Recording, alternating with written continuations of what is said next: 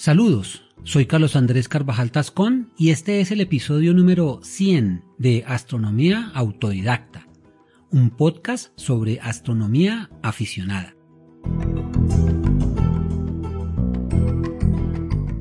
Bienvenidos.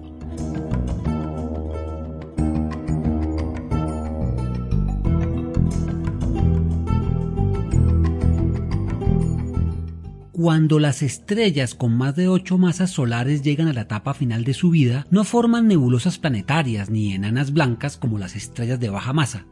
En su lugar, terminan en explosiones espectaculares cuyo brillo, por corto tiempo, puede superar el de una galaxia entera. Estas explosiones estelares se manifiestan como la aparición de un astro muy brillante en lugares donde antes no se había detectado nada en particular. Debido a esta característica, los antiguos astrónomos chinos las llamaron estrellas huésped, mientras que los europeos las denominaron estrellas nuevas o novas desde que Tycho Brahe las bautizó con este nombre. Con el paso del tiempo y nuevas observaciones, se descubrió que estos eventos se presentaban con diferentes niveles de brillo. En 1931, los astrónomos Walter Baade y Fritz Zwicky denominaron a los más brillantes como supernovas, y más tarde se demostraría que estas variaciones reflejaban diferencias en cómo se originaban y evolucionaban estos fenómenos. En este episodio exploraremos estos cataclismos estelares, su formación, clasificación y las señales que dejan en el cielo.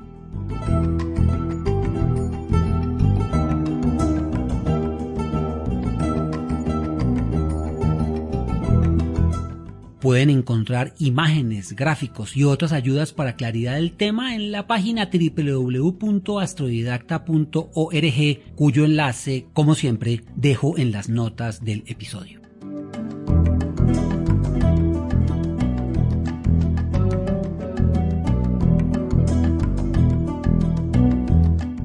Como hemos visto en episodios anteriores, en las estrellas de gran masa, una vez que se agota el hidrógeno en su núcleo, este se contrae y calienta reiniciando las reacciones termonucleares que fusionarán carbono en elementos más pesados hasta llegar al hierro, quedando este núcleo constituido por hierro inerte rodeado por capas de silicio, oxígeno, neón, carbono, helio e hidrógeno.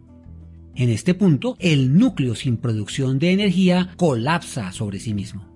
Este colapso nuclear, dado que su masa supera el límite de Chandrasekhar de 1.4 masas solares, no puede ser detenido por la materia degenerada presente, llevando a que los electrones se fusionen con los protones formando neutrones y liberando formidables cantidades de neutrinos.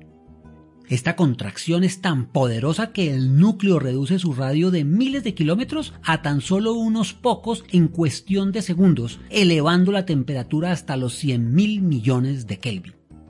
Un cuarto de segundo después, el núcleo, convertido en una estrella de neutrones, tiene una densidad tan alta que detiene abruptamente su contracción. Como resultado, su centro experimenta un rebote enviando una onda de choque, la cual se expande por las capas superiores de la estrella, generando una poderosa onda de presión hacia el exterior potenciada por la emisión de neutrinos.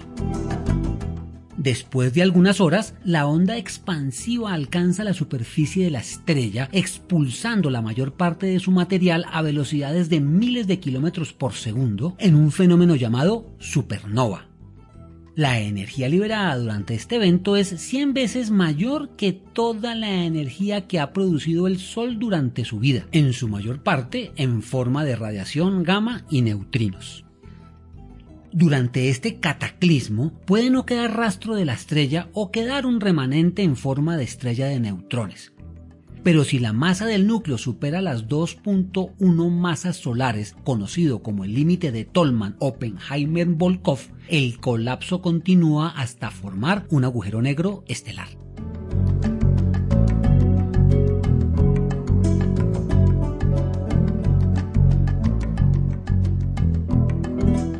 En la sección anterior describimos cómo el colapso del núcleo de una estrella masiva da lugar a una supernova. Pero este no es el único mecanismo que puede provocar estas tremendas explosiones. Como veremos en próximos episodios, la mayoría de las estrellas se encuentran en parejas o en sistemas múltiples.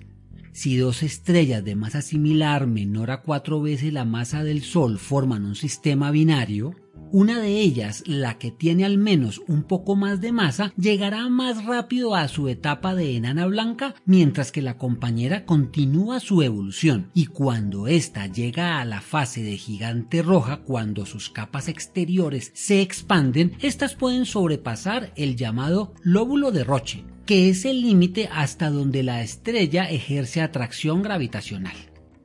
Este material es entonces atraído por la enana blanca donde, después de formar un disco de acrecimiento, cae hacia el astro aumentando su masa. Los eventos que suceden en esta pareja estelar a partir de aquí dependerán de la velocidad a la que la estrella enana blanca aumenta su masa. Por un lado, si esta es lenta, el aumento de masa desencadena reacciones termonucleares en su superficie de manera explosiva, lo que se manifiesta como un aumento súbito de su luminosidad. Esta explosión, conocida como nova, no destruye el astro y el evento puede repetirse de manera cíclica mientras que la estrella compañera le siga transfiriendo material.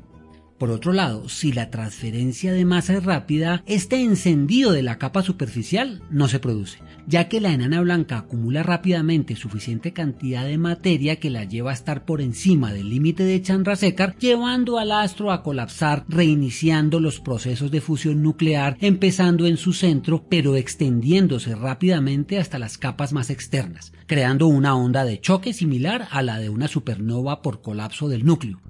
En cuestión de segundos, la enana blanca explota, dispersando el 100% de su masa en el espacio a velocidades de alrededor de 10.000 km por segundo. Si durante el proceso la estrella desaparece y por consiguiente su campo gravitatorio, su compañera, si ha sobrevivido a la hecatombe, sale disparada en la dirección que traía en el momento del estallido. Estas supernovas, a diferencia de las de colapso del núcleo descritas primero, cuyo mecanismo involucra la energía gravitacional, se alimentan de la energía nuclear liberada y por esta razón también se conocen como supernovas termonucleares.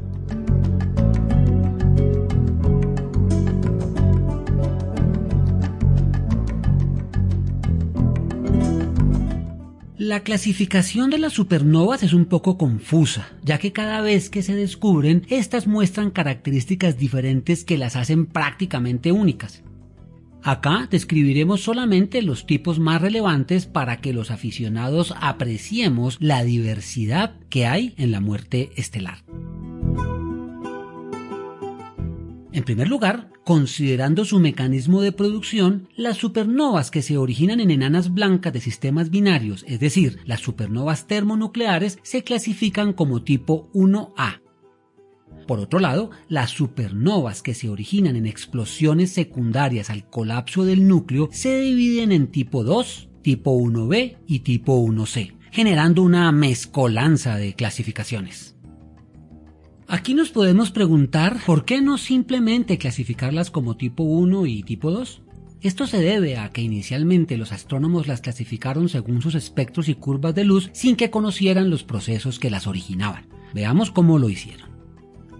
Las supernovas tipo 1 se caracterizan por mostrar curvas de luz que experimentan un aumento en su luminosidad hasta alcanzar un máximo y luego disminuir gradualmente y desde el punto de vista espectroscópico no presentan líneas de absorción de hidrógeno. Esta clase de supernovas a su vez se divide en varios tipos. Las supernovas tipo 1A muestran en su espectro una fuerte línea de absorción de silicio. Estas son las mismas supernovas termonucleares que tienen una importancia capital en astronomía al igual que la relación periodo-luminosidad de las estrellas cefeidas conocida como la ley de Leavitt, donde el brillo intrínseco de una cefeida está relacionado con la variación en su curva de luz, es decir, a mayor periodo de variación, mayor luminosidad, en las supernovas tipo 1A también existe una relación simple entre la velocidad a la que se desvanecen y su luminosidad intrínseca. Cuanto más lento sea su desvanecimiento, mayor será su luminosidad. De esta manera, al conocer su brillo intrínseco, se puede calcular la distancia a la que se encuentran utilizando la ley inversa del cuadrado, lo que las convierte en patrones útiles para calcular distancias a objetos lejanos como las galaxias. Los otros dos subtipos de supernovas tipo 1 son las supernovas tipo 1b que no tienen silicio pero presentan helio ionizado y las supernovas tipo 1c que no tienen silicio ni helio. Se cree que estos dos tipos son causados por el colapso de núcleo en estrellas que han perdido sus capas externas antes de explotar, ya sea debido a fuertes vientos estelares o porque provienen de estrellas compañeras de enanas blancas en un sistema binario a las cuales han transferido toda su masa externa. El último tipo de supernova que veremos son las del tipo 2 que son aquellas cuyas curvas de luz, una vez alcanzado el pico máximo de brillo, lo mantienen durante largos periodos de tiempo, incluso de varios días, semanas o meses, antes de desvanecerse rápidamente. Y en su espectro sí se encuentran líneas de absorción de hidrógeno. Estas supernovas también son resultado del colapso del núcleo, al igual que las de tipo 1b y 1c, pero en este caso ocurren debido a la explosión de estrellas gigantes que aún posee hidrógeno en su superficie.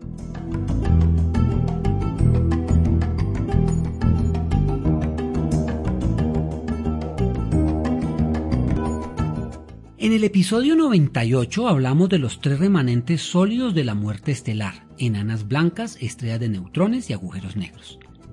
En el episodio 99 discutimos las nebulosas planetarias que son los remanentes gaseosos de estrellas de baja masa. Ahora vamos a hablar de los remanentes gaseosos de estrellas de gran masa, es decir, los remanentes de supernovas. Los remanentes de supernovas son los restos que dejan estas explosiones estelares esparcidos por el espacio. Las partículas de gas eyectadas a velocidades supersónicas chocan con el medio interestelar, lo que produce excitación del material y hace que brillen en una amplia gama de longitudes de onda. En general, estos remanentes se dispersan en una extensa área del espacio, enriqueciendo el medio interestelar con un nuevo material producido en el interior de la estrella, así como durante su explosión y en la misma nube de gas al expandirse.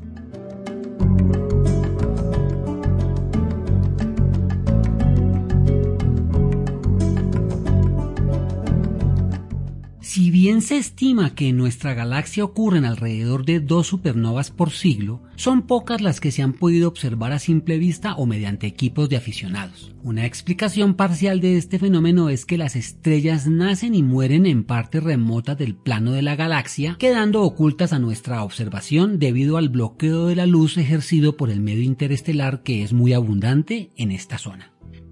En la historia, solo ocho supernovas han sido lo suficientemente brillantes como para ser vistas con el ojo desnudo. De este tema y de los únicos remanentes de supernovas visibles con equipos para aficionados hablaremos en el próximo episodio.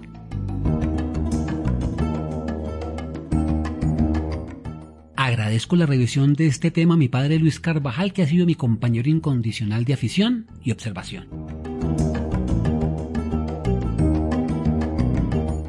Muchas gracias por escucharnos. Esperamos que esta información haya sido de utilidad para conocer, recordar o repasar los conocimientos básicos en astronomía aficionada. Queremos recordarles que al suscribirse, calificar y compartir los episodios, las plataformas difundirán ampliamente el podcast, con lo cual podremos llegar a más aficionados y a aquellos que aún no lo son. Cielos limpios y oscuros para todos.